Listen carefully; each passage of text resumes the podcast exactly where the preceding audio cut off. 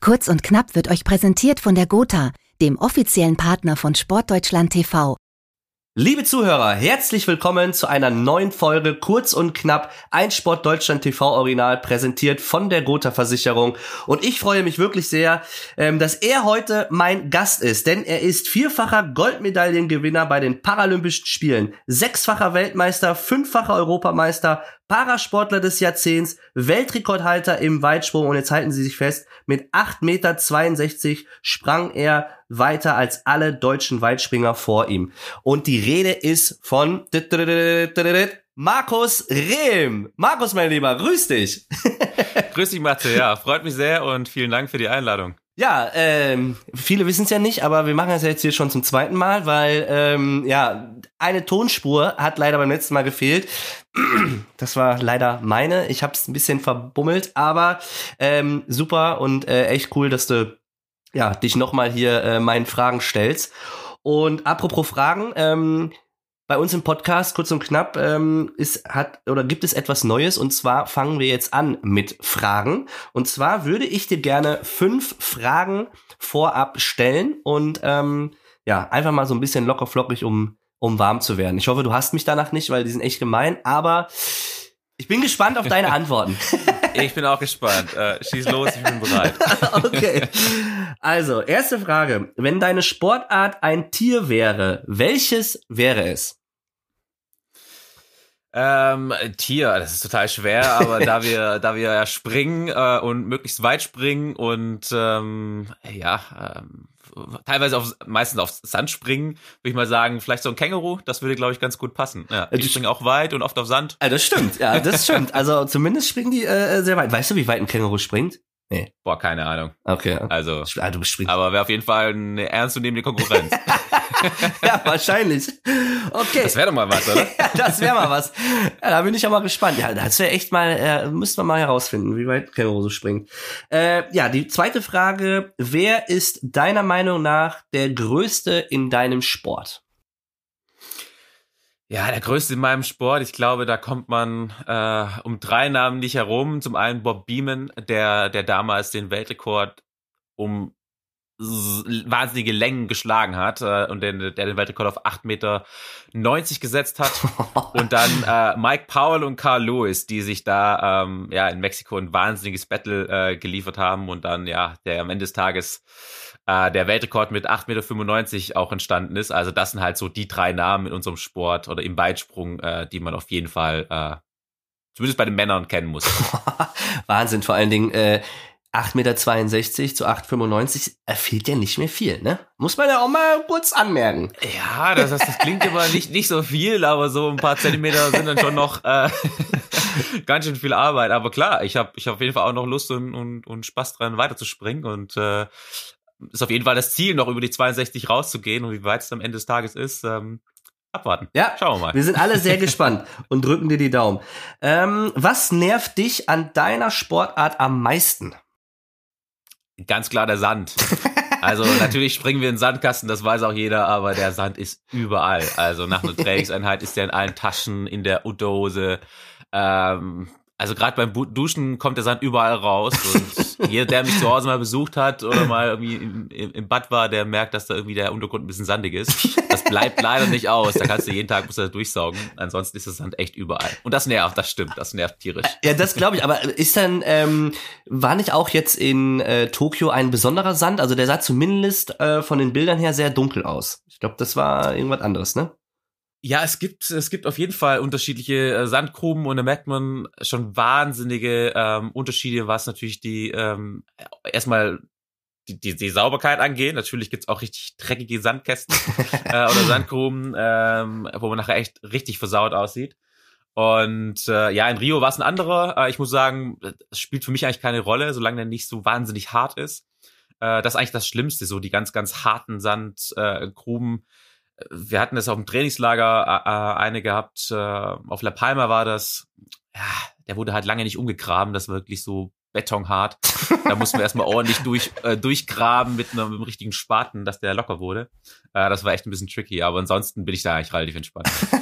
ja, ich meine, äh, wir beide waren ja ähm, auch da zusammen auf dem Hotelzimmer in Indien äh, 2009 bei der Weltmeisterschaft und äh, da war ja auch was ganz Besonderes und zwar, ähm, wir sind ja schon vorher angereist, um uns zu akklimatisieren, um die Trainingsstätte schon mal zu begehen und da waren dann zwei äh, Inder, die dann schön mit, der eine mit der Schippe, der eine mit dem Sieb und dann haben die da schön noch eine Woche den Sand hin und her geschubst. Also das war natürlich. Das war echt, äh, also der muss ja weich auch, gewesen sein. Das war absolut eins meiner Highlights. Also der war auf jeden Fall komplett steinfrei. ähm, die haben den echt komplett nochmal gesiebt, weil wir sind ja angereist, das weiß ich auch noch sehr gut.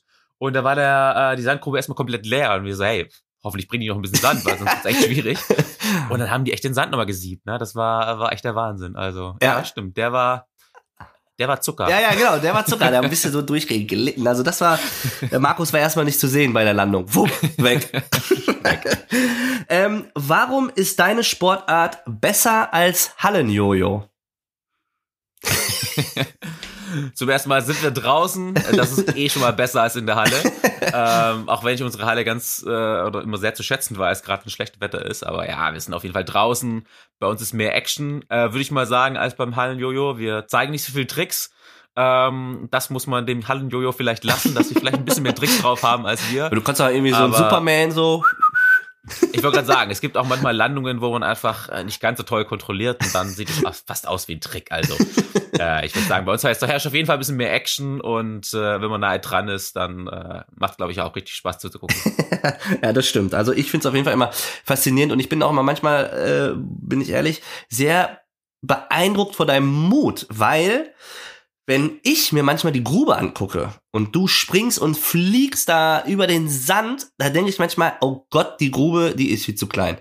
Hast du da nie Angst vor eigentlich? Nee, tatsächlich gar nicht. Also ich find's eher eher geil, wenn man bis ins äh, Grubenende springt. Das macht eigentlich eher Tut dann richtig noch mehr weh. Spaß. So muss es. Nein, wenn die Gruben, äh, wenn du so einen drei Meter Balken hast, also wo quasi erstmal drei Meter noch über die Tatanbahn springen musst, dann wirken die Sprünge immer so kurz. Und wenn du Richtung Grubenende springst, dann macht halt auch Bock, weil du einfach merkst, hey, die sind auch weit. Mhm. Und äh, nee, Angst habe ich da gar nicht. Äh, ganz im Gegenteil. Ich finde es echt cool und irgendwie auch für die Zuschauer ein bisschen spannender. Und eigentlich das größte Kompliment, was die Leute mittlerweile äh, machen, wenn die Grube wirklich mal vielleicht kurz wird, ja. äh, dass die echt so sagen, ey krass, äh, die, die Grube ist zu kurz für dich, wir müssen hinten Matten hinlegen. Und wir hatten das tatsächlich bei der EM mal 2018, wo ich dann tatsächlich auch Weltrekord gesprungen bin mhm. äh, und haben die echt äh, vor dem Wettkampf Matten hingelegt, äh, dass ich da, wenn ich auf die Kante komme hinten, dass mich da mir da nicht wehtue. Und das fand ich äh, eigentlich schon ein geiles Kompliment tatsächlich, dass die Leute sich schon Sorgen machen, dass ich auf die Kante hinten springe. Das ist doch geil. Ja, krass, ja, ich finde es dann trotzdem Wahnsinn. Also ja, ich meine, da gehört trotzdem auch eine Schippe Mut hin. Ich meine, du findest das äh, schon geil. Also da, da, man muss ja schon irgendwo, glaube ich, auch generell im Leistungssport ein bisschen bekloppt sein. Äh, gehört, glaube ich, dazu. Ähm, aber wenn ich das immer so sehe, denke ich immer, boah, leckt mich am Arsch. Also das ja. ist schon äh, nicht ohne. Gibt's eine Norm eigentlich für eine Grube oder so? Nö. Wie beim Fußballplatz zum Beispiel? so genau. Ich glaube schon, dass es ähm, gerade bei World Athletics schon eine Norm gibt auch, wenn so Gruben gebaut werden. Ja aber man sieht schon so die Gruben der kleineren Stadien, ähm, die werden manchmal wirklich schon ein bisschen knapp. Also wir hatten es auch mal in Tokio, mhm. Ähm, ich glaube auch 8,5 Meter gesprungen, äh, genau 8,50. da bin ich wirklich hinten dann hängen geblieben, äh, mit dem Knie an der Kante. Ey. Aber das merkst du in dem Moment auch gar nicht. Das merkst du erst später, weil da ist Adrenalin so hoch bei den Sprüngen. Äh, das ist mir erst später aufgefallen, dass ich da so ein bisschen mit dem Knie da hängen geblieben bin. Dass sie äh, dann auf der Tatanbahn messen mussten anstatt im Sand. Ist ja halt später erst aufgefallen. Das wäre stark. Das wäre stark, wenn die anfangen müssen, auf dem Tatan zu messen. Aber dann, äh, ja. ja, dann können sie mir das Ergebnis wahrscheinlich ins Krankenhaus liefern, weil dann geht's mir wahrscheinlich auch nicht mehr so gut. Ja, danach, ja. Spätestens dann wirst du auf jeden Fall merken, dass es äh, nicht der Sand war, wo du drauf gelandet genau. bist. Letzte Frage. Was wissen die wenigsten über deine Sportart? Was die wenigsten über meine Sportart wissen? Ähm, boah, schwer zu sagen, aber ich glaube, also was ich oft in Gesprächen äh, mitbekomme, ist, dass die Leute zumindest das Training irgendwie falsch einschätzen. Also das, das kriege ich ganz oft mit. Die meisten denken, ich springe jeden Tag so in den Sandkasten. äh, und das ist halt so überhaupt gar nicht der Fall. Also wir springen äh, in Hochzeit zwei, vielleicht maximal dreimal die Woche. Mhm. Äh, und zwei von den Einheiten sind wirklich auch reine Weitsprung-Technikeinheiten. Und das ist auf jeden Fall nicht jeden Tag so. Also wir haben bis zu elf Trainingseinheiten in der Woche und bei maximal zwei davon springen wir. Also das wissen die meisten nicht. Und da sind die äh, die allermeisten auch immer sehr überrascht, wenn ich dann erzähle, dass wir nur zweimal die Woche springen. Und die ganzen anderen Trainingseinheiten eigentlich eher so Zubringerleistungen sind. Und das wird jeder Leistungssportler wahrscheinlich, der wird es natürlich sagen, ja, logisch, ist doch ganz normal. Mhm. Aber jeder, der im Leistungssport vielleicht nicht so viel zu tun hat, äh, den überrascht es meistens. Aber dann fände ich es äh, cool, wenn du vielleicht den Zuhörern erklärst, wie sieht denn dann ein Tag von Markus Rehm aus? Also du sagst ja, ähm, es ist nicht nur in die Grube springen, sondern es ist ja viel, viel mehr steckt dahinter. Wie, wenn du uns jetzt mitnehmen würdest, wie würde so ein, so ein Trainingstag von dir aussehen? Ja, es ist immer ganz unterschiedlich, äh, in welcher Trainingsphase wir auch sind. Also jetzt im Winter ist es so das Aufbautraining, das heißt, das sind deutlich mehr Umfänge äh, wichtig. Da werden so die Grundlagen gelegt. Man sagt immer so, im Winter wird man richtig stark und robust gemacht, äh, dass man äh, im Sommer einfach auch eine, eine gute Grundlage hat äh, für die ganzen technischen Einheiten. Und ja, Richtung Sommer wird's dann auf jeden Fall deutlich äh, kürzer. Äh, also auch die Sprintdistanzen werden kürzer, die Gewichte werden höher, aber dafür weniger, ähm, weniger Umfänge, also weniger Wiederholungen. Ähm, die Sprints werden kürzer, aber auch schneller. Also da wird wirklich ein bisschen mehr auf die Technik dann äh, Wert gelegt. Und äh, ja, so ein typischer Tag, ähm, je nachdem, welcher Wochentag auch ist. Äh, an einem Tag Sonntags ist frei. Training an. Sonntag ist frei, das ist immer der schönste Tag tatsächlich, wo ausgeschlafen wird und schön gefrühstückt. Ja, Regeneration ähm, ist auch wichtig, ne? Auch das gehört dazu. Genau. Und dann sind es halt meistens so die Zubringerleistungen, also wirklich Krafttraining, Sprinttraining und ganz wichtig äh, für Athleten mit Prothese, glaube ich, so Koordinationstraining, also Rhythmustraining mit der Prothese. Ich glaube, das wird auch äh, ganz oft unterschätzt bei uns. Mhm. Ja, das glaube ich. Und ähm, jetzt ist ja auch sogar so, du bist ja auch äh, vom Beruf her, bist du nicht sogar schon Meister? Also du bist ja Orthopädie-Mechaniker. Nennt man das dann Orthopädie-Mechaniker Meister? Meister, genau, richtig. Genau, genau. weil ähm, klar, das ist ja auch so, dass, ähm, wie du ja auch schon sagst, mit der Prothese gerade, da läuft das Training natürlich so ein bisschen anders. Es gibt mehr vielleicht Hindernisse, Schwierigkeiten, ich weiß es nicht. Ähm, du bist ähm, Unterschenkel amputiert, das heißt, ähm, wie erklärt man das? Du hast das Kniegelenk dann quasi noch. Ganz genau. Also das Kniegelenk ist bei mir noch das, äh, das Original. Ja.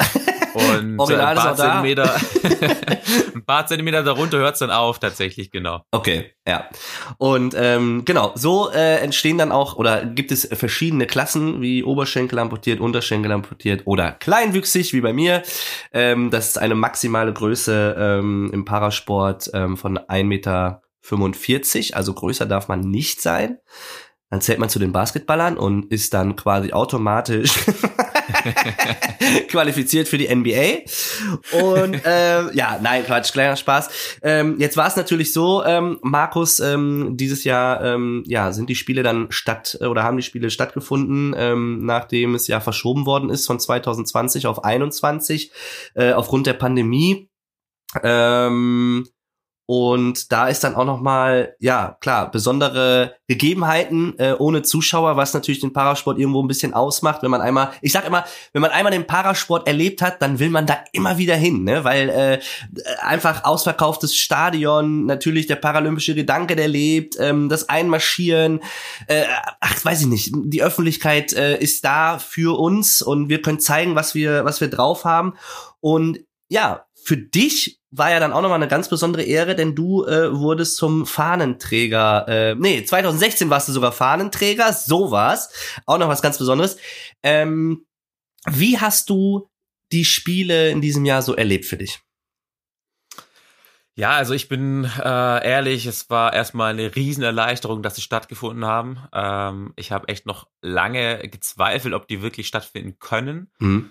Und das war erstmal eine riesen Erleichterung. Und klar, uns war allen bewusst, dass es nicht so sein wird wie vielleicht in London 2012 oder auch in Rio, dass das Stadion äh, gut gefüllt ist, dass eine tolle Stimmung herrscht. Das wussten wir, dass das nicht der Fall sein wird. Mhm. Und äh, ja, ich war bei der Eröffnungsfeier, weil das für mich irgendwie als Athlet auch dazugehört, die Eröffnungsfeier mitzunehmen. Und du hast schon gesagt, äh, in Rio durfte ich die Fahne tragen und das war natürlich war mit einer der genialsten Momente meiner Sportkarriere, da wirklich so die Fahne ins Stadion tragen zu dürfen. In, in einem Stadion, was auch wirklich, äh, wo viele, viele Menschen sitzen, äh, die, die da zujubeln.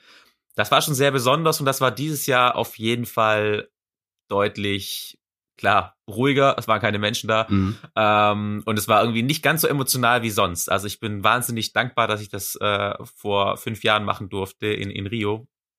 Ähm, klar, es ist immer besonders, aber ich glaube, dieses Jahr war es dann doch ein bisschen, äh, ja, ein bisschen eine traurigere Veranstaltung, gerade die Veröffnungsfeier. Und äh, ansonsten, ja, ich finde, dass die, die Volunteer vor Ort, die haben wirklich eine grandiose Arbeit geleistet. Mhm. Die haben dafür gesorgt, für mich zumindest, dass die Spiele nicht so ähm, anonym und so negativ ähm, mhm. behaftet sind, wie wir es vielleicht am Anfang gedacht haben. Die haben wirklich einen geilen Job gemacht. Die haben immer mit dem breiten Grinsen uns äh, empfangen. äh, die haben uns willkommen geheißen. Äh, vorm Stadion, äh, nee, vorm Paralympischen Dorf standen die Leute, haben Schilde hochgehalten. Ähm, ihr seid meine Helden und halt wirklich uns richtig äh, gefeiert und das war schon genial. Also die Menschen drumherum, gerade die Volunteer, die haben eine tolle Arbeit geleistet und haben für mich dieses Jahr die Spiele auch ähm, doch noch ein bisschen besonders gemacht. Ja, besonders waren sie ja sowieso, aber vielleicht ein bisschen im negativen Sinne. Aber die Volunteer haben so eine tolle tolle Arbeit gemacht. Also das bleibt mir wirklich ähm, sehr, sehr positiv äh, im Kopf. Mhm. Glaubst du, dass der ähm, Parasport die Aufmerksamkeit bekommen hat, ähm, die der Sport verdient? Oder meinst du oder glaubst du aufgrund der Pandemie, ähm, dass es vielleicht doch nicht so ja, die Würdigung bekommen hat oder das Ansehen, wie, wie es der Parasport eigentlich verdient hat? Glaubst du, wie glaubst du darüber?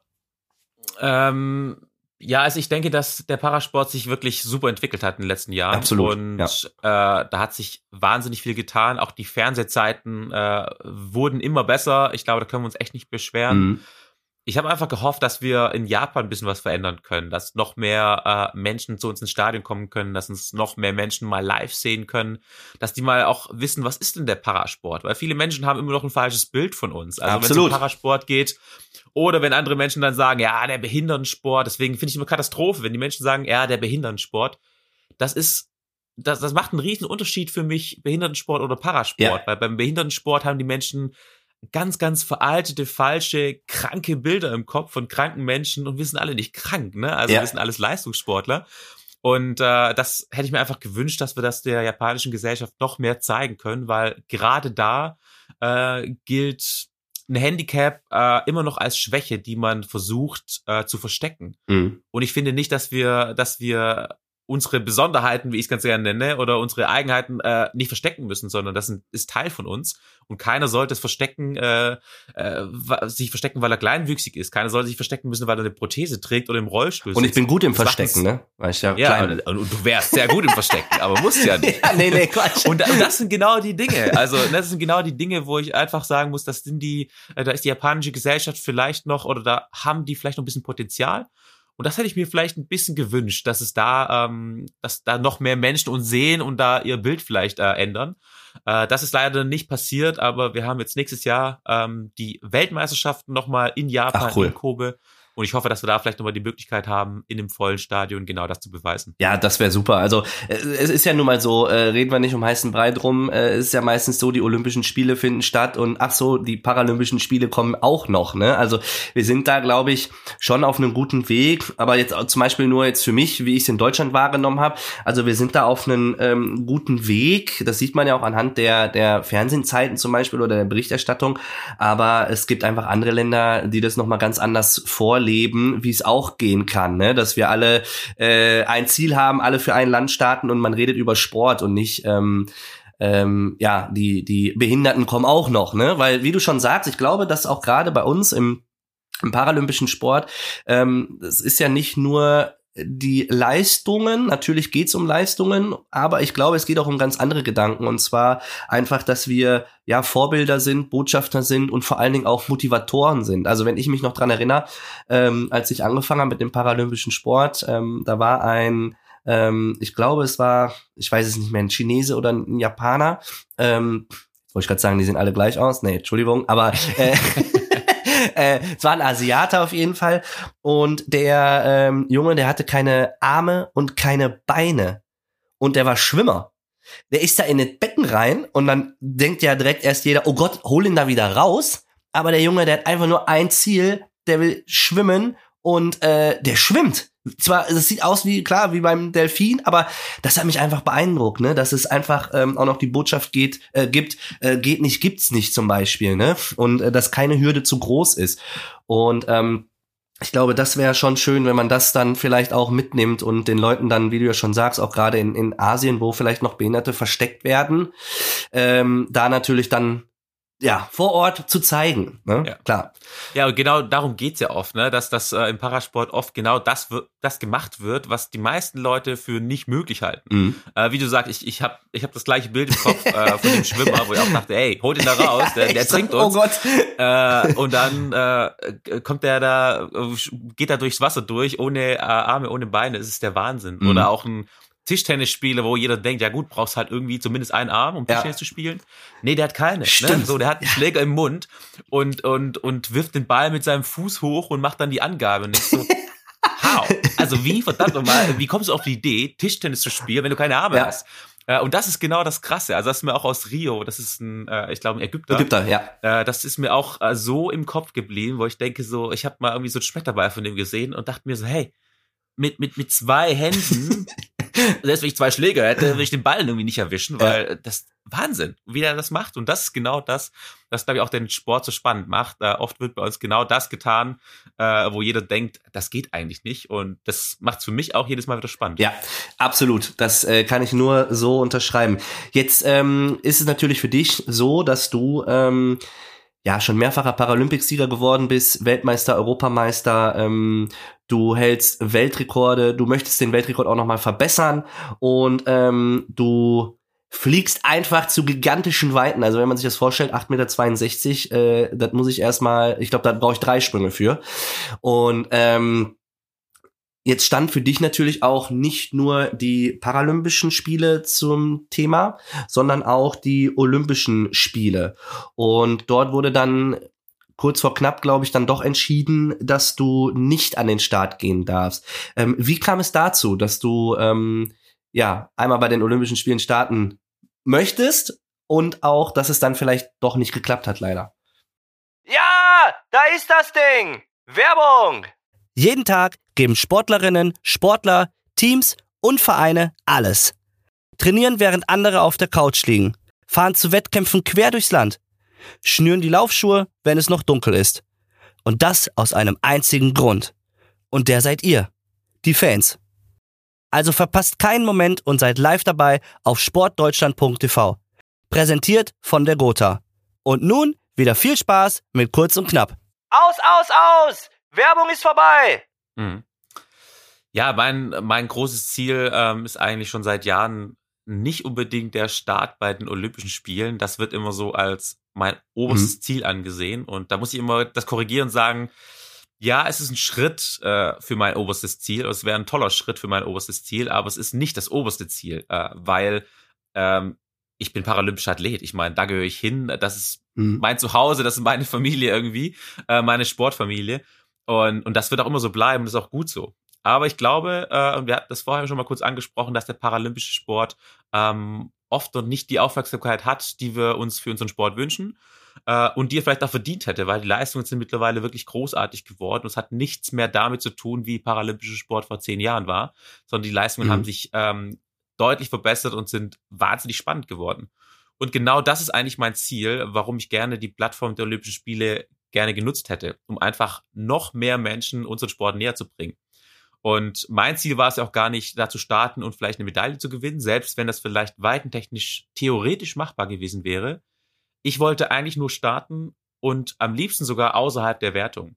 Äh, dann brauchen wir uns keine Diskussionen äh, antun, von wegen Vor- und Nachteil mit, mit Prothese ist ja auch irgendwie eine Ach, spannende ja. Entwicklung, äh, die sich ja. da in den letzten äh, Jahren da entwickelt hat, weil vor ein paar Jahren hätte keiner drüber nachgedacht, dass so eine Prothese irgendwie ein Vorteil sein könnte. Und auf einmal mhm. springt man so weit wie olympische Athleten und auf einmal muss man sich sogar rechtfertigen für seine Leistungen. Das ist auch schon auch eine spannende Entwicklung. Aber ja, wir müssen die Diskussion führen, weil ich sage auch, ich, ich will ja auch, also erstmal darf ich keinen Vorteil haben und ich will ja auch keinen haben. Ich will einfach ähm, für meine Leistungen, die ich die ich erbringe und nicht meine Prothese, dafür will ich irgendwie Respekt und nicht irgendwie für die Prothese selbst. Und mhm. deswegen war es das große Ziel, ja, bei Olympia zu starten, äh, am liebsten getrennte Wertung und den Menschen da draußen zeigen einfach, äh, was wir für einen tollen Sport machen und die Leute zu motivieren, einfach in zwei Wochen oder in drei Wochen auch nochmal einzuschalten und bei uns mal reinzuschauen, weil fast jeder auf der ganzen Welt kennt die Olympischen Ringe, aber die Paralympischen Spiele äh, kennen bei weitem nicht so viele. Und deswegen wäre es eine tolle Möglichkeit gewesen, genau diese Plattform zu nutzen. Das stimmt. Und ich meine, die Norm, die offizielle, die hättest du ja auch geschafft. Ne? So ist ja nicht. Ganz genau. Also die Norm, die lag bei 8,22 Meter. Ähm, die habe ich dieses Jahr mehrfach übersprungen. Und ja, es war auch gar nicht mein Ziel, da irgendeinem deutschen Athleten oder einem anderen Athleten einen Startplatz wegzunehmen. Äh, auch das habe ich relativ schnell klar gemacht. Ich möchte äh, gerne. Aber darf ich mal was dazwischen fragen? Ja. Darf ich mal was dazwischen fragen? Gab es denn überhaupt einen deutschen Weitspringer, der sich qualifiziert hat? Eben nicht, genau. Also die, die Norm. Also wem ist, hast du da was weggenommen? Genau, die Norm ist kein Deutscher gesprungen. Äh, es durfte am Ende des Tages ein deutscher Athlet äh, teilnehmen. Mhm. Ähm, aber rein von der Norm her hätte man da keinem Athleten was weggenommen, weil es darf ja nicht nur einen Athlet äh, dahin fahren, sondern also zwei Athleten wäre gar kein Problem. Ähm, aber ja, das war leider nicht möglich und das war auch mein oberstes Ziel. Ich will natürlich auch keinem was wegnehmen, sondern ich habe ein Ziel, etwas für, für meinen Sport ähm, zu erreichen. Und, und, und, und das war meine größte Motivation, äh, weniger mhm. da irgendjemand eine Medaille wegzunehmen, äh, geschweige denn den Startplatz. Also das, äh, das war nie meine Idee und ich bin nach wie vor auch immer der Meinung, dass äh, wir gemeinsam starten sollten. Der olympische und der paralympische Sport, die sollten sich einfach näher kommen. Ähm, und wie wir das nachher werten, da müssen wir einfach für beide Seiten eine gute Lösung finden. Aber ich finde es einfach wichtig, dass wir mehr gemeinsam machen und das ist mir ja. jetzt auch in den letzten äh, Wochen aufgefallen, dass wir auch ähm, wirklich Veranstaltungen hatten, äh, wo olympische und paralympische Medaillengewinner zusammengekommen sind. Äh, genau so muss das sein. Wir müssen uns alle ein bisschen näher kommen und ähm, absolut. Und, und das ist eigentlich so das oberste Ziel. Ja, absolut. Da kann ich nur äh, dafür sprechen. Ähm, bei mir war es ja auch so, dass in den letzten Jahren sich das auch entwickelt hat. Ähm, Im Wurfbereich bei mir, dass ich ja auch Veranstaltungen mitwerfen durfte beim Thomas Röhler, bei unserem Olympiasieger, beim äh, Johannes Vetter, unseren Weltmeister. Ähm, und das ist natürlich einfach absolut geil für mich als Parasportler, ähm, da mitzuwerfen. Ne? Da sind Zuschauer, ähm, da ist die Creme de la Creme. Und ich finde einfach, wie du schon gesagt hast, dass wir einfach beide voneinander lernen können. Der paralympische Sport vom olympischen Sport, aber genauso auch andersrum der olympische Sport vom ähm, paralympischen Sport. Und wie du ja auch schon sagst, natürlich ist es auch immer ein sehr schwieriges Thema. Ähm, du bist nun mal einer der größten Aushängeschilder äh, des Parasports und ähm, nicht nur des Deutschen, sondern des Parasports. Du trägst äh, die paralympische Flagge ähm, weltweit und Klar, gab es dann auch schon mal, ich kann jetzt nur für mich sprechen, ähm, Leute, die mich angesprochen haben und gesagt haben, ja, aber der hat doch ganz klar einen Vorteil, der hat da eine Feder drunter und die katapultiert ihn ja bis keine Ahnung wohin,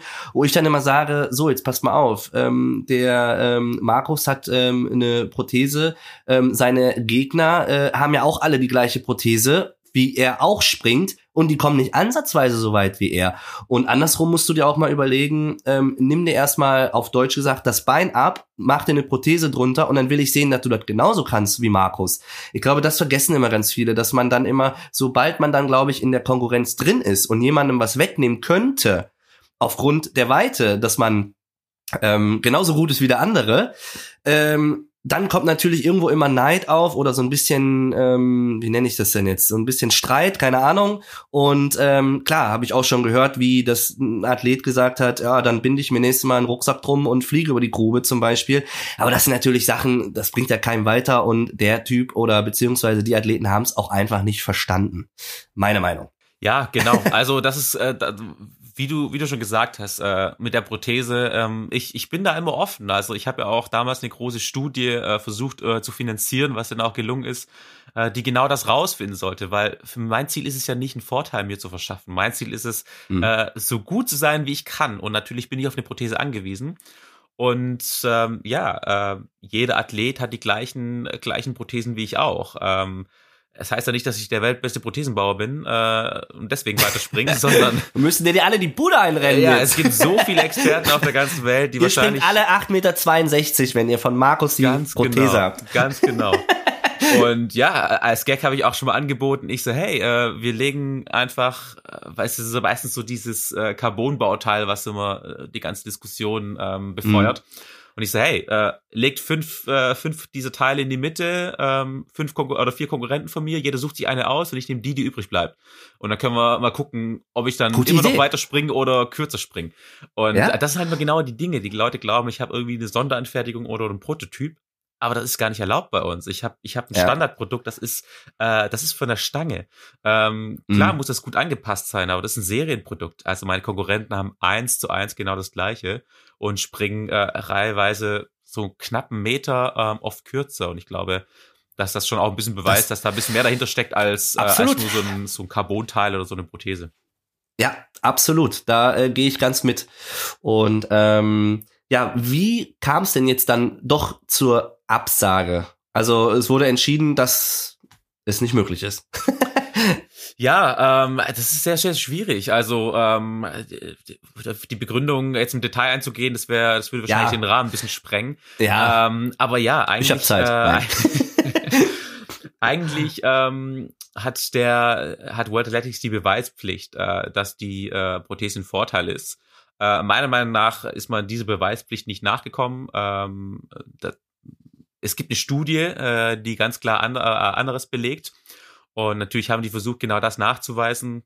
Ob, ob die das glaubhaft machen konnten, ähm, wage ich zu bezweifeln. Aber ja, ich finde es schade. Ich finde es einfach schade, dass man da nicht so die, die Chancen erkennt, die man eigentlich hat. Ähm, auch bei dem Gespräch ähm, ja, muss man sich wirklich Sachen anhören, wo ich dann auch den äh, Herrn von, äh, von World Athletics und vom IOC dann mal unterbrechen musste. Ich so, hey Leute, ich habe ich hab nie versucht, äh, mir einen Vorteil zu verschaffen. Ich meine, ich habe kein Bein mehr, ich muss es irgendwie ersetzen. Ihr könnt es nicht ja, von mir erwarten, das so? dass ich auf ein ja. Bein da anhüpfe und dann versuche weit zu springen. Ja. Ähm, und lasst uns doch eher mal gucken, wo die Chancen vielleicht liegen, dass wir unseren Sport noch besser auf einer ganz anderen, auf einem ganz anderen Niveau präsentieren können äh, als mhm. bisher. Ich glaube auch, dass es für viele Zuschauer spannend ist, wenn da einer mit der Prothese weiterspringt und ähm, ja, der Blade Jumper mitspringt. Das herrscht auch, ja, da herrscht ein bisschen Diskussion, da herrscht, herrscht ähm, ne, ja. Äh, auch, auch viel, viel, herrschen viele Gespräche und das kann auch mal spannend sein für so einen Sport. Und es geht doch gar nicht darum, ja. äh, dem einen oder anderen was wegzunehmen, sondern es geht darum, dass wir irgendwie unseren Sport wieder attraktiv machen. Und ich glaube, da müssen wir echt in den nächsten Jahren aufpassen, dass wir das, ähm, das Ziel auch erreichen, dass unser Sport attraktiv bleibt. Und ich denke, mhm. mit so äh, Ideen, wo wir gemeinsam, wie du zum Beispiel, gemeinsam Speer werfen mit den Olympiasiegern, mit den Weltmeistern oder ich gemeinsam weit springen. Warum nicht? Ich glaube, das für die Zuschauer wahnsinnig spannend und da könnten wir Ey. unseren Sport auf ein ganz neues Niveau heben.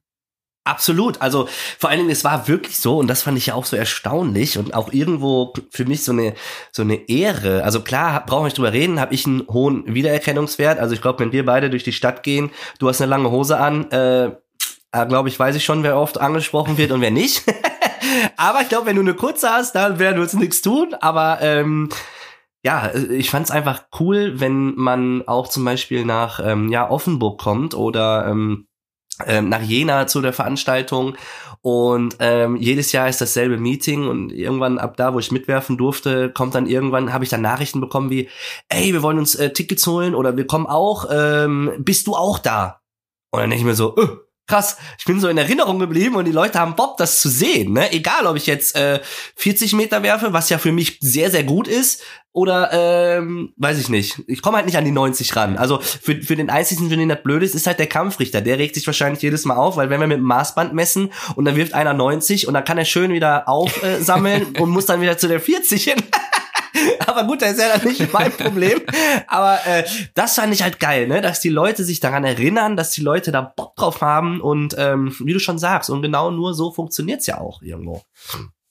Ne? Genau. Also ich habe es selber auch in, in Innsbruck. Also Innsbruck ist meistens so ein Wettkampf in der Innenstadt, in der Altstadt. Und auch mhm. da, ähm, ja, die, die Leute erkennen dich wieder, weil ich da echt schon seit vielen, vielen Jahren eigentlich jedes Jahr dabei bin. Und äh, die Leute freuen sich drauf. Die, die haben da richtig Bock drauf. Äh, früher war ich der Einzige, der mit Prothese gesprungen ist.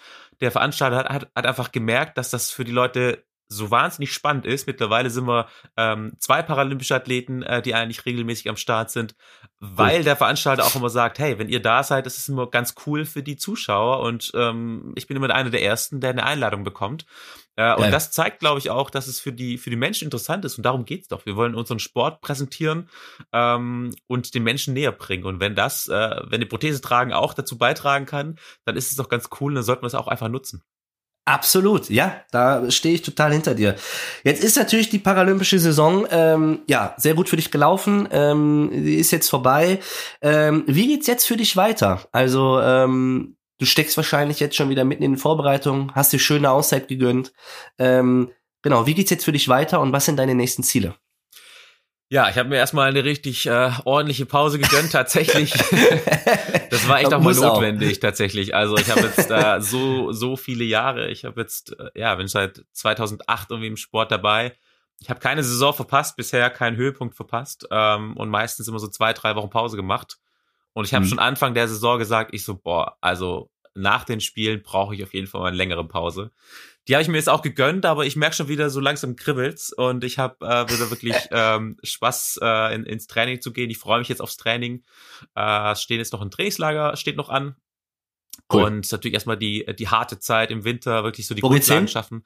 Es geht nach Lanzarote, genau, äh, genau richtig. Oh, Äh, viele Zuhörer, sage ich dir jetzt schon, denken jetzt, boah, ist das schön, schön in den Urlaub. Aber genau. Leute, ich sage euch eins, äh, da ist vorm Frühstück schon Training angesagt, ne? Und dann wird die Frühstück nochmal trainiert, gegessen, ein bisschen ein kleines Schläfchen, wieder trainiert. Also da ist dreimal am Tag, lass gehen, ne? Also Ganz genau. das vergessen viele. Ja, das ist immer auch das, das, das Geniale, wenn du dann äh, nach Hause kommst und dann so, äh, ne, so schön braun gebrannt bist, denken alle so, na, schön Urlaub gehabt. Und ich sage, ich kann mich kaum bewegen, weil ich überall Muskelkater habe.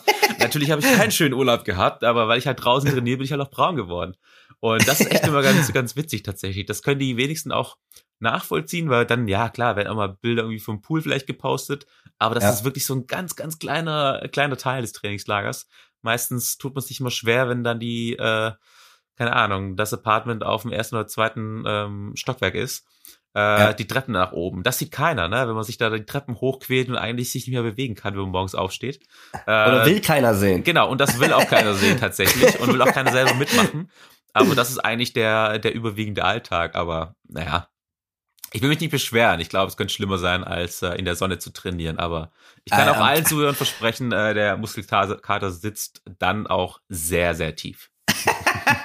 Ja, das kann ich auch nur so bestätigen. Wie sind denn deine, ähm, nee, fangen wir anders an oder noch anders. Du ähm, trainierst ja an dem Paralympischen Stützpunkt in äh, Leverkusen. Äh, dort bin ich ja auch angefangen, bin ja auch zum Sport gekommen. Ich weiß gar nicht, äh, sind wir gleich angefangen oder war knapp auf jeden Fall, ne? Ich glaube, ich bin kurz nach dir nach Leverkusen gekommen tatsächlich. Also du warst auf jeden Fall schon, äh, schon mittendrin, als ich gekommen bin. Ähm, Ah, okay. Genau. Äh, ich glaube, du warst schon ah, bestimmt ein Jahr oder so oder ein bisschen länger. Warst du schon Stimmt, vor ja. Ort? Ja, stimmt. Also ich bin seit zwei, also 2005 bin ich angefangen, aber so richtig international dabei seit 2006 dann, ja. Ja, okay, ja, ich kam, glaube ich, 2009 bin ich umgezogen. Ja, Ah, okay. genau. Ja. Ja gut, da hatten wir ja auch das Zimmer zusammen, da haben wir ja direkt, äh, ne, in Indien haben wir dann direkt einen abgerissen. Richtig. ähm, ja, genau, du trainierst ja am Paralympischen Stützpunkt in ähm, Leverkusen und das ist natürlich auch, würde ich sagen, schon so ein bisschen auch äh, der Vorreiter oder einer der Vorreiter, paralympischen Vorreiterstützpunkte. Dort, ähm, da musste ich mich auch dran gewöhnen, das war ja echt geil, weil da natürlich auch super viele andere tolle Sportpersönlichkeiten sind. Also ich kann mich noch dran erinnern, ich bin das erste Mal mit meinem Vater zum Training gekommen. Mein Vater hat gar nicht mehr so den Mund zugekriegt und er meint so, ey, guck mal, nach links. Ich so, was ist denn? Da, guck mal, Ulrike Nasse Meifahrt. Ich so, hä, wer, wer ist das denn? Also ich wusste gar nicht, wer das war. Und mein Vater hat dann, ey, guck mal, Heidecker Rosendahl, ey, ich werd bekloppt, ne? Und ähm, das war, ist ja, glaube ich, auch das Coole, dass der der paralympische Stützpunkt da schon, ähm, sagen wir mal, im Thema Inklusion ja auch schon sehr weit war, ne? Und dort auch sehr, sehr viele Optionen gibt. Und man hat da Physio, man hat da ähm, eine ärztliche Versorgung, man hat eine tolle Rahmenbedingungen natürlich, man hat eine geile, coole Truppe ja auch noch. Also das fand ich immer echt äh, geil. Also ich weiß Ja. nicht, wie du es ist, aber wahrscheinlich ähnlich. Definitiv. Also ich bin ja auch äh, gebürtiger Schwab. Äh, komme ja aus Schwab. Schwab. Komme ja Soll ich aus was sagen? Ich habe ja mal in, in, in, in, äh, Dingens trainiert hier in ähm, Stuttgart, ne? In Dingenskirchen wollte ich gerade sagen, in Stuttgart. Und äh, da musste ich mich echt dran gewöhnen, ne? an, an, an eure Sprache. Da hat der Nico mal gesagt, das werde ich nie vergessen. Der hat mich ausgelacht noch den ganzen Tag. Ich habe mit dem telefoniert, ich stehe in der Halle und ich so, ey, äh, wo bist du? Und dann sagt er, ich bin im Geschäft. Und ich so, was bist du? Ja, im Geschäft. Ich so, ach super, dann bring mir für heute Abend noch mal eine Fanta mit, habe ich dann gesagt, ne? Und dann lacht er sich kaputt und ich so, was ist denn? Ich bin im Geschäft. Ich sehe, ja, im Edeka Ja. oder was? Und der so, nee, ich bin im, ich bin auf der Arbeit. Ja. Ich so, ach so, auf der Arbeit. Okay, sorry, nee, dann. Ja, genau. bis Ja, so, so Geschäft ist bei uns äh, die Arbeit tatsächlich. Genau, genau. Ja, ne? okay, aber Ja, du kommst aber- dann auch genau von da und dann bist du Genau, Leverkusen. genau, genau. Also richtig. Ich muss dann meinen Dialekt so ein bisschen ablegen. Ähm, sonst hat's man nämlich auch gar nicht verstanden, weil der schon sehr, sehr schwäbisch ist. Und äh, genau, bin dann auch nach Leverkusen gezogen und eigentlich auch genau deswegen, weil der Parasport da schon damals auch einen ganz anderen Stellenwert hatte und es deutlich Mhm. professioneller war. Und das ist auch der Grund, warum die Leistungen in den letzten Jahren so deutlich gestiegen sind, weil wir einfach die gleichen Möglichkeiten hatten wie jeder olympische Athlet. Und mein Training, mein Tag, meine äh, Physiotherapie, die sieht genauso aus wie bei jedem olympischen Athlet. Und äh, deswegen sind die Leistungen auch entsprechend gut. Und äh, da war Leverkusen einfach schon immer ein Vorreiter. Und äh, mittlerweile klappt das in vielen, vielen anderen Vereinen auch.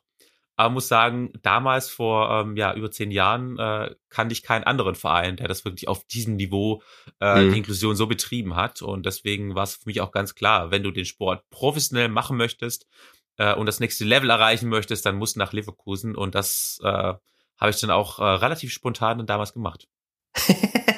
ja, ich kann mich noch dran erinnern. Äh, so ein bisschen an die, die Anfangszeit. Ähm, wie gesagt, ich wusste nicht mehr genau, wann das war, aber auf jeden Fall, äh, ja, Ja, es gibt noch echt haben wir nicht nur gut zusammen. Sport gemacht. Ja, genau. Wir haben gut Sport gemacht, äh, gut gefeiert. Ja, alles war dabei, aber ich glaube, das muss ja auch. äh, Das, ich finde auch immer so, wenn man so ein gewisses Maß findet und ich und wir waren ja auch so die Sportler, die, wenn wir mal, äh, weiß ich nicht, auf einem Geburtstag waren, gefeiert haben, dann waren wir trotzdem am anderen Morgen um 10 Uhr beim Training. Ne? Also so ist genau. ja nicht. Also von daher, ähm, gut, man muss die Feste so äh, feiern, wie sie fallen, oder wie sagt man immer? Ganz genau, ganz genau. Ja, und ich muss Ne? sagen, genau, das haben wir, glaube ich, immer ziemlich gut durchgezogen. Das ist auch wichtig.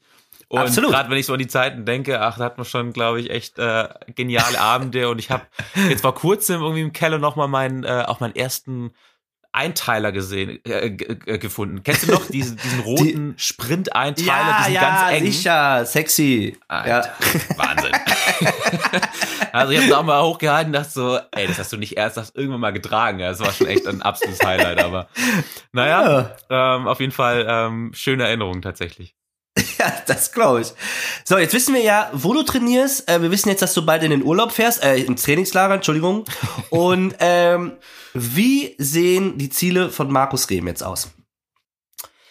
Ja, ähm, die Ziele sind auf jeden Fall noch ganz klar. Ich möchte nächstes Jahr gerne zur Weltmeisterschaft fahren, nach Japan, äh, da den Titel äh, erneut verteidigen. Das ist auf jeden Fall das große Ziel. Das soll das Highlight werden nächstes Jahr. Und ja, ich habe immer noch das Gefühl, da könnte noch ein bisschen weitentechnisch was drin sein. Also äh, die 862 dieses Jahr, die waren schon, die sind bei einem richtig guten Wettkampf entstanden. Klar, äh, man springt nicht bei jedem Wettkampf die Weiten. Aber irgendwie habe ich das Gefühl, da könnte noch ein bisschen Luft sein. Also Neun Meter? Ah, neun ist schon krass, aber ähm, wenn ich die über die 62 springen könnte, das wäre schon Wahnsinn, weil ähm, ja, die 62 sind, es gibt nur 14 Menschen, die da irgendwie bisher weitergesprungen sind. Äh, Ach, jemals. Äh, das Mhm. ist schon sehr krass. Das hat mir irgendjemand direkt nach dem Wettkampf gesagt und ich so, glaube ich nicht, muss ich erstmal recherchieren. Aber es stimmt tatsächlich. Und ja, wer weiß, wenn man es in die Top 10 der jemals, also besten Sprünge schaffen würde, also so Top Ja. 10 ever, das wäre natürlich wow. Also das wäre vielleicht schon noch so das nächste Ziel. Ähm, und ja, deswegen freue ich mich aufs Training, weil ich immer glaube, also solange ich glaube, da ist noch ein bisschen was, ähm, noch ein bisschen was, was man da rauskitzeln kann. Ich glaube, so lange äh, möchte ich den Sport auch gerne noch machen. Und wenn ich das Gefühl habe, ähm, da kommt nichts mehr, dann ist es, glaube ich, auch Zeit, äh, die Spikes und die Sportprothese an den Nagel zu hängen. ja, aber so lange bleibst du es noch erhalten. Und äh, du sagtest gerade, jetzt ist auch Zeit äh, für die nächste Fragerunde. Und zwar ähm, machen wir immer zum Schluss nochmal, damit es richtig äh, unangenehm wird nochmal. Ähm, ja, zwölf Fragen würde ich dir noch gerne stellen zum Abschluss. Und ähm, ja, so kurz und knapp, wie es geht. Ich bin gespannt. Ich auch. Also äh, halte ich schon mal fest, ne? Pass auf. Wenn Weitsprung nicht dein Sport geworden wäre, was dann? Was dann? Ich glaube, dann würde ich äh, beim Snowboarden und äh, Wakeboarden deutlich aktiver sein. Man muss ja dazu sagen, du hast ja auch, glaube ich, du sprichst ja auch offen drüber, ähm, beim Wakeboardfahren ja, glaube ich, auch dann dein Bein verloren, ne? Genau, ich bin beim Wakeboardfahren, bin ich gestürzt und dann kam ein fremdes Boot, das habe ich nicht gesehen, habe mich dann überfahren und dann sind die Beine quasi in die Schiffsschraube gekommen, äh, in den Boah. Motor gekommen. Und äh, genau, das ist eigentlich so die Story, warum ich auch das Bein verloren habe. Aber ich mache es mhm. nach wie vor noch wahnsinnig gerne, weil es einfach ein doofer Unfall war. Und da kann das ja. Wakeboard natürlich nichts dafür. Aber ja, so Wakeboarden und Snowboarden, das sind eigentlich so meine großen Leidenschaften. Und ich glaube, wenn ich nicht der Leichtathletik verfallen wäre, äh, wieder verfallen wäre, ich habe es ja als Kind auch schon gemacht, dann würde ich wahrscheinlich deutlich mehr Zeit äh, am Wasser beziehungsweise im Winter auf den Bergen verbringen. Ja, aber dann bist du ja so prädestiniert dafür, ja wirklich auch mal so ein paar neue Flugstyles zu machen. Also so ein paar Figuren mit einbauen, weil du kannst dich ja dann in der Luft ganz gut bewegen. Das stimmt. Style gehört beim Snow und beim Wakeboarden auch extrem dazu. Das wird sogar äh, bewertet bei bei äh, ja. bei Events. Äh, aber ich weiß nicht, ob das, ja, vielleicht könnte ich mal so an die Prothese grabben oder so. Ja, wer weiß. ja, genau. Irgend so noch ich denke mal drüber nach. ja, genau, okay, ich bin gespannt. Wir werden es alle verfolgen. ähm, welcher Film packt dich so richtig? Boah, filmtechnisch ähm, habe ich gar nicht so so einen Lieblingsfilm, der mich so richtig packt. Also ich mhm. finde es immer cool, wenn so eine so eine Message dahinter ist. Also wie so eine so eine bisschen tiefere Message. Ähm, das packt mich dann schon so richtig. Ähm, oh, fällt mir spontan kein richtiger Film ein. Aber ich merke schon, da muss ich gestehen, gerade so bei Sportfilmen, ähm, wenn es wirklich um sportlichen Erfolg geht, ähm, oder auch wenn ich dann wirklich Sportevents verfolge, wo jemand, weiß nicht, irgendwas gewinnt oder einen tollen mhm. Erfolg feiert, da werde ich krass emotional. Also das kann ich einfach so nachvollziehen, wenn jemand äh, für sein Ziel hart arbeitet und dann sein Ziel erreicht. Da werde ich meistens emotionaler als bei jedem anderen Film, weil ich einfach so die Arbeit dahinter verstehen und nachvollziehen kann. Also das ist wirklich meistens so, so Sportfilm, ja, äh, wo ich dann ja. sagen muss, boah, da, da packt's mich dann richtig. Ja, ist ja auch, ne? Viele denken ja immer so, ach, guck mal, schön immer hier, der bereist die Welt und heimst hier eine Medaille ein und hier oder so. Aber dass das alles ja auch äh, nicht nur ähm, mit Training zu tun hat, also natürlich zu 99 Prozent, aber es gibt ja auch noch die Sachen, auf die man verzichtet. Und dazu gehört ja auch zum Beispiel, ähm, man zieht weg, man hat äh, weniger Kontakt zu Freunden, Familie, Freundin. Also das sind natürlich auch so Dinge, die ein bisschen auf der Strecke bleiben, ne? Aber ähm, wie gesagt, als Sportler hat man nun mal ein Ziel und äh, dafür muss man natürlich auch, um seinen Traum leben zu können, ähm, manchmal ja Opfer bringen. Aber wenn es gute Freunde sind, sind die auch noch da, wenn man wieder zurückkommt. Ganz genau. So sieht's nämlich aus. ähm, bei was bekommst du in der Halle oder draußen auf dem Platz Gänsehaut? Gänsehaut. Ähm, ja, also ich merke, mein so beim Training wahrscheinlich eher eher selten, aber meistens so bei Wettkämpfen. Also ich ich, mhm. ich kann da echt richtig mitfiebern, mitfühlen, äh, wenn, wenn Leute irgendwie Erfolge feiern. Also auch wie bei Filmen ist es bei mir so, ich werde da meistens im Stadion bei Wettkämpfen dann schon öfters mal emotional, wenn einfach tolle Leistungen gezeigt werden, ähm, überraschend Leute vielleicht über sich hinauswachsen, ähm, tolle Weiten springen, Weiten werfen, Zeiten laufen. Also da mhm. werde ich, da kriege ich Gänsehaut, weil das, das packt mich richtig. Ähm, Wobei beim letzten Mal, wo ich Gänsehaut bekommen habe, das war, glaube ich, äh, dieses Jahr bei der Europameisterschaft. Da ist meinem Konkurrenten die Prothese gebrochen. Also auch da habe ich Gänsehaut bekommen, weil ich wirklich Beim dachte Absprung. so, ach du Scheiße. Ja, genau, beim Absprung, bei seinem ersten Versuch äh, ist ihm die Prothese gebrochen. Ach du Und äh, das war Wahnsinn. Das sind alles sofort zur Grube gerannt, haben geguckt, dass es äh, ihm gut geht. Es war alles okay und da hat man witzigerweise auch gemerkt, äh, wie großartig äh, der Zusammenhalt äh, bei uns ist. Also wir sind ja auch mhm. alles Konkurrenten und jeder könnte jetzt vielleicht auch sagen, hey, cool, geil, ein Konkurrent weniger. Ja. Aber wir haben echt alles versucht, dass er nochmal starten kann. Also ich bin dann im dritten Versuch tatsächlich den besagten Weltrekord gesprungen. Mhm. Und hier mein Trainer hat dann gesagt, so raus, du bist fertig, hör auf, du verletzt dich sonst nur noch, weil ich auch ein bisschen äh, Knie, ja, das Knie war so ein bisschen angeschlagen tatsächlich. Mhm. Und habe ich gesagt, ich kann es nicht aufhören, weil wenn ich jetzt aufhöre, dann läuft die Uhr noch schneller runter und mein Konkurrent hat keine Chance mehr, die, Prothe die Ersatzprothesen zu holen. Also bin ich dann mhm. noch mal äh, dreimal weitergesprungen und habe die die Minute, die wir Zeit haben, um den Versuch quasi zu starten, Ja. habe ich immer runterlaufen lassen, bis wirklich noch drei Sekunden auf der Uhr waren und dann bin ich erst losgelaufen, dass er Oh. möglichst viel Zeit hat. Und das haben echt alle so gemacht und das fand ich, äh, da muss ich sagen, da kriege ich auch Gänsehaut, wenn ich drüber spreche, weil das ist genauso auch. Zusammenhalt, ähm, Absolut. der unseren Sport, glaube ich, auch so, äh, so besonders äh, macht und irgendwie auch äh, auszeichnet. Ja, boah, da kriege ich auch Gänsehaut. Also das ist schon Teamgeist. Was willst du den Zuhörern gerne sagen?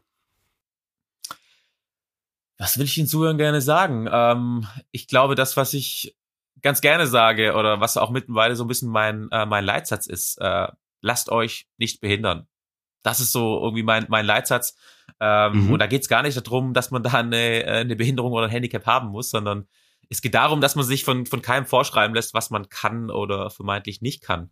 Und genau das zeichnet, glaube ich, unseren Sport auch aus. Und das hat mich früher und auch heute immer noch motiviert, ähm, oder motiviert mich heute noch, dass ja viele Menschen glauben, dass verschiedene Dinge gar nicht gehen oder gar nicht machbar sind. Und Hm. genau das ist meine größte Motivation, genau das zu tun, weil ich mir selber, aber auch den anderen beweisen möchte, dass es einfach nicht stimmt. Ich glaube, ähm, man sollte sich von keinem vorschreiben lassen, was geht und was nicht geht. Und das passiert viel zu oft im Alltag. Ich glaube, jedem von uns ist es schon passiert, dass Menschen äh, Grenzen gesetzt haben, ähm, ja, Ja. die sie für uns gesetzt haben und nicht wir für uns selber. Und ich glaube, jeder muss das selber entscheiden. Und deswegen, ja, lasst euch nicht behindern. Finde ich super. Also da hast du, finde ich, auch für mich so eine Kernbotschaft äh, auch da wirklich aus- auf den Punkt getroffen. Bei mir war es mal so, ich ähm, bin in ganz normal in der freien Wirtschaft eine Ausbildung gestartet und da war dann das Integrationsamt oder Versorgungsamt, die sich eingeschaltet haben, um den Arbeitsplatz für mich einzurichten. Ne? Da ging es darum, der Junge braucht einen Schreibtisch, einen höhenverstellbaren, einen Schreibtischstuhl und dann hat es auch schon fast aufgehört, einen Hocker vielleicht noch, um die Akten rauszuziehen. Und da haben die dann tatsächlich für mich entscheiden wollen und gesagt, nee, der Junge, der geht lieber in eine Behindertenwerkstatt. Und dann hat mein Chef gesagt, und ich, auf gar keinen Fall, da ist die Tür, wir ziehen das hier durch, der Junge, der hat ja nichts am Kopf, also der ist ja, also ne, also Ganz genau. ich bin ja nicht dumm. Und ähm, da kann ich das genau verstehen. Da geht man lieber immer den einfachen Weg und ähm, ja, man sollte sich dann nie behindern lassen und immer auf das beruhen, was man wirklich ja auch kann. Ne? Und man sollte sich da auch immer seine Ziele vor Augen halten und die wirklich versuchen auch, ähm, ja, zumindest versuchen, das zu erreichen, was man sich vornimmt. Ganz genau. Ne? Wenn es dann nicht klappt, dann hat man es aber wenigstens Alles versucht. okay, aber da hat man es versucht und hat es genau selber versucht. Genau. So, jetzt kommen wir aber jetzt auf einen anderen Thema und zwar, äh, was ist dein liebster Duschsong? Mein liebster Duschsong. Ja, die Fragen werden jetzt immer besser. äh, ähm, boah, ich habe nicht so, ein- so einen Favorite-Song, aber tatsächlich, ja, das trauen mir die wenigsten zu, aber ich, ich sing schon in der Dusche, klar. Ja? Ich singe in der Dusche und auch im Auto, aber nur wenn ich alleine bin und dann aber auch richtig. Ja, okay, okay. Aber es gibt nicht so, so einen Favorite-Song, aber ja, doch, ähm, kann ich schon ganz gut auch mitsingen, ja. Okay, ja gut. Ähm, was würdest du dich gerne mal trauen? Was ich mich gerne mal. Äh, Wobei, ich trauen- weiß, du bist ja so ein Vogel, du machst ja wirklich vieles. Du hast ja auch schon auf einem Wettkampf, äh, bist du einmal, wo ich da hochgeguckt habe, da bist du ja aus der Luft hier, äh, äh, Para, nee, wie heißt das, wenn man vorne Ja, dran ich ist? bin äh, genau Fallschirm gesprungen und im Fallschirm Stadion, gesprungen, ja, im Stadion gelandet beim Wettkampf, ja. Ja, Ja, das also ist bei sowas ha- kannst du mich auf jeden Fall haben. Also sowas liebe ich tatsächlich. Also so trauen, ich traue mich, glaube ich, was das angeht, schon relativ viel. Boah, ich bin es, glaube ich, nicht so nicht so der Tänzer. Ich glaube, da hört mein äh, mein Mut ein bisschen auf, weil ich einfach Naja, weiß, das, also, das kann ich nicht wenn- so gut. Also als wir beide da die 2,8 Promille drin hatten in der Disco, da, da geht ging das. das. Da ging das. da dachte ich auch, ich bin äh, bin ein kleiner Tanzgott, aber Ja, ja, da denkt man so, die Welt gehört mir. Mein Gott, tanzen die ich, alle schlecht mein. Umfeld nicht. Ja, genau. Ja, ähm, nee, da bin ich, glaube ich, nicht so prädestiniert dafür, für meine Tanzmoves und auch nicht so bekannt. Aber ansonsten, ja, doch, ich, ich mag gern Action, äh, ich mag Höhe, ich mag äh, Geschwindigkeit. Ähm, das sind schon so Sachen, da, da traue ich mich, glaube ich, schon relativ viel. Ah, okay, dann bin ich gespannt, was du als nächstes so anstellst. Welche andere Sportart oder welchen Verein bejubelst du gerne? Ja, Sportarten gibt's wirklich echt viel, weil ich ich lieb Sport. Es ist echt so, ich, Mhm. ich guck mir gerne Sport an, ich äh, ich fieber gerne mit ähm, und noch viel mehr, wenn man die Menschen kennt und über so viele Jahre im Leistungssport kennt man wahnsinnig viele andere Sportler. Und wenn der Fernseher mal an ist und Sport läuft, kennt man meistens immer irgendeinen und fiebert dann natürlich mit und kann gar nicht mehr wegschalten. Ähm, Das und so stimmt, geht's ja. mir ganz oft. Also gerade auch wenn man die Leute ein bisschen näher kennenlernt. Wir waren jetzt dieses Jahr auch wieder beim Club der Besten äh, von Mhm. der Sporthilfe. Und auch da lernt man so viele Menschen kennen. Äh, man feiert zusammen, man äh, verbringt äh, die Tage miteinander bei irgendwelchen Workshops oder vielleicht auch mal an der Bar. Und, und, und da entstehen dann irgendwie so die Verbindungen. Und äh, deswegen, ja, da, also Sportler kann ich wahnsinnig viele bejubeln, ähm, weil ich, wie gesagt, das einfach, das meine Leidenschaft ist. Und Mhm. äh, da müsste ich jetzt ganz schön viele aufzählen. Ähm, und Sportarten, boah, ich würde so viel gerne mal ausprobieren. Aber irgendwie ganz besonders mal so in einem, in einem Bob den Eiskanal runter. Ich glaube, das stelle ich mir extrem geil vor und das hätte genau, Ey, das- das, wäre genau nach meinem Geschmack. Ey, und das kriegen wir hin. Ich hatte ähm, nämlich jetzt äh, vor dir war die Annika Dratzek ähm, hier zu Gast und die hat gesagt, dass das sogar möglich ist. Also da können wir beide dann mal schön so als Gast äh, den Eiskanal runter. Da müssen wir uns also, mal unterhalten. Äh, Das, Da müssen wir das uns ist- echt mal das unterhalten. ist richtig geil. Ja, da müssen wir uns unterhalten. Der ähm, hier der Felix Loch, der versucht ja immer noch ähm, mich zu überreden, äh, dass ich zu ihm hier nach Bayern komme und dann äh, mal rodel den Kanal runter, ne? Und er hat gesagt, runter kommen sie alle. Aber Davon gehe ich aus. ja, davon bin ich auch aus. Aber nee, also da muss man ja, also ich guck mal. Ich guck mal, äh, aber da, da können wir dann zusammen hinfahren und dann äh, können wir hier schon mal ankündigen, weil der Felix, der kommt auch noch äh, als Gast. So viel darf ich schon verraten.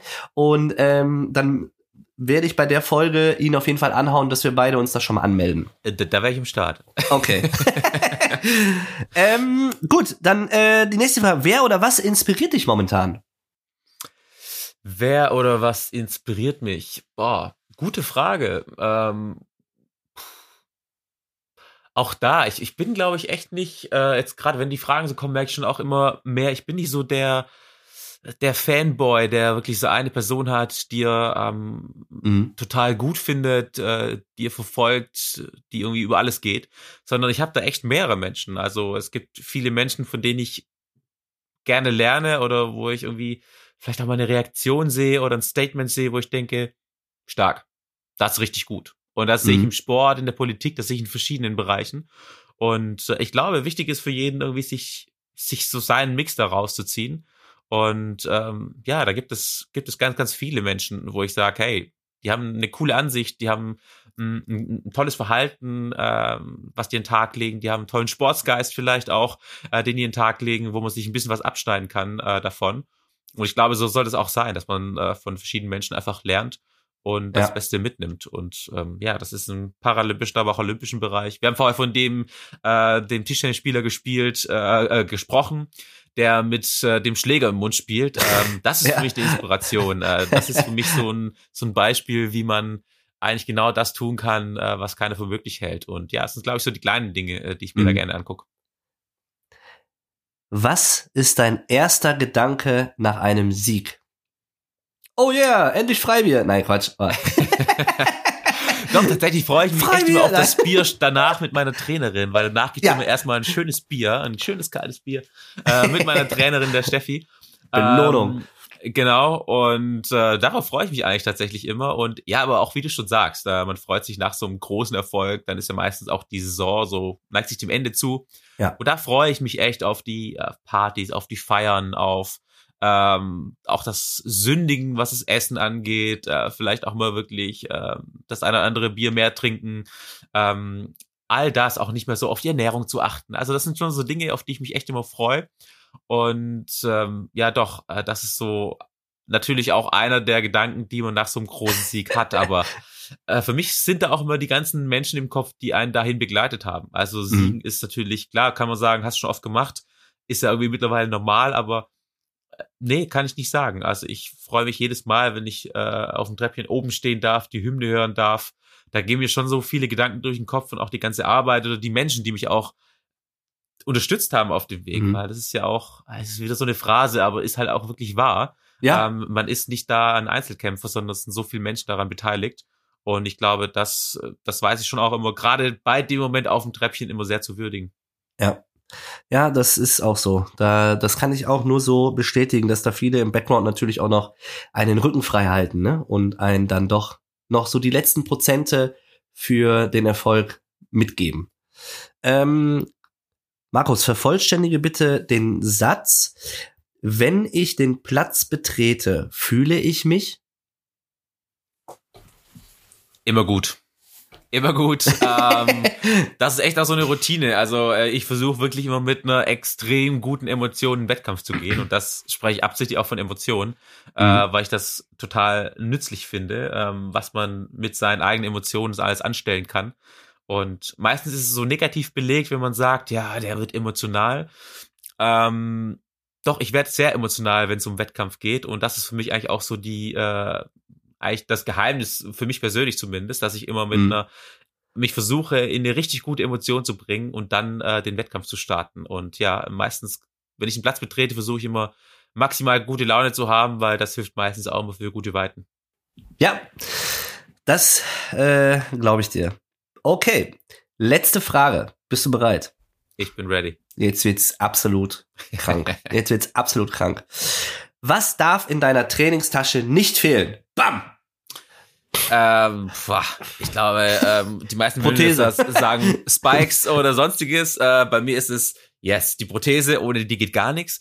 Äh, und Werkzeug. Ich habe immer Werkzeug am Start. Also ähm, klar, als, als Techniker sowieso, aber als Prothesenträger musst du Werkzeug am Start haben, weil es immer mal irgendwas kaputt, irgendeine Schraube ähm, wackelt oder sitzt Mhm. nicht oder ist wie auch immer, ähm, muss eingestellt werden. Dann ja, Werkzeug ist immer am Start. Und äh, ich glaube, deswegen ist mein Rucksack auch immer wahnsinnig schwer, weil da auch echt viel Werkzeug dabei ist. Ja gut, aber äh, ne, das ist ja auch wichtig, äh, sonst äh, wenn du dann nachher irgendwie. Aber hast du denn dann auch immer eine Ersatzprothese eigentlich dabei? Also Im äh, Training nicht immer, ähm, aber beim Wettkampf auf jeden Fall. Ich habe immer eine Ersatzprothese dabei. Ähm, nicht bei allen kleineren Wettkämpfen, Ja, ja. aber wenn es wirklich mal Richtung Meisterschaften geht, immer. Also ich reise immer mit einer Ersatzprothese an äh, Okay. und da müsste schon extrem viel schief gehen. Also in, in Ja. Tokio hatte ich zwei, ähm, zwei Ersatzprothesen dabei. Also hätte schon viel schief gehen müssen, dass ich hätte nicht teilnehmen können. Ja. Aber ähm, klar, Werkzeug ist auch wichtig. Wir hatten auch das schon, dass äh, beim Wettkampf irgendwann mal die, die Spike-Sohle abgefallen ist, die natürlich direkt auf die Prothese geklebt ist, um den nötigen Grip zu Mhm. haben. Und äh, da waren alle ganz froh, dass ich auch einen Sekundenkleber, Tape und Werkzeug im, im, in, in der Tasche hatte, Ja. äh, weil dann konnte man das noch reparieren. Und er konnte am Ende des Tages auch äh, tatsächlich äh, seinen Wettkampf noch starten. Also ja, das ist, glaube ich, bei den Prothesenträgern besonders wichtig. Äh, ausreichend Werkzeug und immer eine, eine Tube Sekundenkleber. Und ich glaube, was auch sehr wichtig ist bei einem Prothesenträger oder bei einer Prothesenträgerin, dass man auch die Prothesen dabei hat, denn da gab es ja auch schon mal einen Fall bei uns, äh, die dann ähm, beim Wettkampf stand und ja auf zwei Prothesen angewiesen ist, aber die im Hotelzimmer lagen. Ganz genau. Das ist äh, tatsächlich nicht nur einmal passiert und übrigens bei einer Weltmeisterschaft. Oh. Äh, es ist sogar noch ein zweites Mal passiert und witzigerweise wieder bei einer Weltmeisterschaft. Oh. Da saß ich nämlich in der Lobby, habe den Anruf bekommen, äh, kannst du mir einen Gefallen tun? Und ich wusste genau, was los ist. Und dachte so, es ist nicht dein Ernst. Äh, dann habe ich noch die Prothesen vom, äh, vom Hotelzimmer geholt. Aber es ist auch schon passiert, dass wir zu einer, äh, zu einer, das war auch eine WM. Ich glaube, bei den WM ist es echt das große Thema. das Äh, dass wir mit dem Zug angereist sind nach Frankfurt Mhm. und ausgestiegen sind aus dem ICE und wir gefragt haben einen Kollegen, ähm, wo ist denn deine Prothese? Oh shit. Tja, die lag doch im ICE, der äh, weitergefahren ist. oh. Und verrückterweise war es echt, hat es echt geklappt, dass in den nächsten, äh, im nächsten Bahnhof die Prothese vom Einzug zum anderen Gleis gebracht wurde und die dann wieder zurückgefahren ist und er hat es echt auch noch zum Flieger geschafft. Aber auch Wahnsinn. das echt eine sehr witzige Story, dass die Prothese noch eine Station weitergefahren ist und er dann trotzdem noch den Flieger erwischt hat. ja, du, es sind einfach, das, davon lebt's ja auch alles, ne? Es gibt ja auch viele Geschichten, ähm, die man so erlebt und äh, das ist ja auch immer das Tolle und Besondere. Und ähm, ja, Markus, äh, ich danke dir sehr, dass du äh, dir die Zeit genommen hast, dass du ähm, ja uns mitgenommen hast auf deine Reise, ähm, wie du dich vorbereitest, ähm, ja, wie du das Thema ähm, Parasport überhaupt ähm, ja siehst und welche Werte du gerne auch vermitteln möchtest, auch als Botschafter. Und ähm, da danke ich dir recht herzlich, dass du äh, ja dir die Zeit genommen hast und ähm, ja, ich hoffe, es war alles äh, okay und wir sind noch Freunde. Auf jeden Fall. Nein, Martin, vielen Dank für die Einladung, hat tierisch Spaß gemacht. Ähm, es ist wieder eine Freude, mit dir zu plaudern. Super, ja, das freut mich doch sehr. Ja, liebe Zuschauer, und ähm, jetzt kommt ein bisschen Werbung. Ähm, bleibt dran, denn danach gibt's noch das ein oder andere Lustige auf die Ohren. Ich hoffe, es hat euch Spaß gemacht und bis zum nächsten Mal. Tschö! Ja, da ist das Ding. Werbung! Das war der Podcast Kurz und Knapp, präsentiert von der Gotha Versicherung, dem offiziellen Partner von sportdeutschland.tv. Ihr wollt mehr von eurem Lieblingssport sehen? Dann seid live dabei auf sportdeutschland.tv. Unterstützt durch die Gotha. Aus, aus, aus! Werbung ist vorbei! Beim Cool. Zuschauer, sehr schön. Ey, habe ich Zuschauer gesagt? Du hast Zuschauer gesagt, aber ey, vielleicht guckt auch einer zu, wer weiß. Scheiße. Okay, dann müssen wir nochmal machen. Kann ich dann, wie machen wir das jetzt? ich meinte Zuhörer. Scheiße, habe ich echt Zuschauer gesagt? Ja, du hast Zuschauer gesagt. Ah. Ich wollte es noch kommentieren, aber ich dachte so, ah, ich lass die mal ausquatschen. Ich muss mal eben. Hättest du ruhig machen können. Wann habe ich denn. Ja, warte, jetzt muss ich. Ki- Kilian? Kann ich das noch mal sagen? Ach komm, scheiß drauf. Da- Ja, davon. das war, war eigentlich auch nicht schlimm, aber nee, vor allen Dingen das, vor allen Dingen das, was du jetzt gerade gesagt hast, Zuschauer bla, kommt eh mit rein. Kann ich Ja. dir jetzt schon sagen.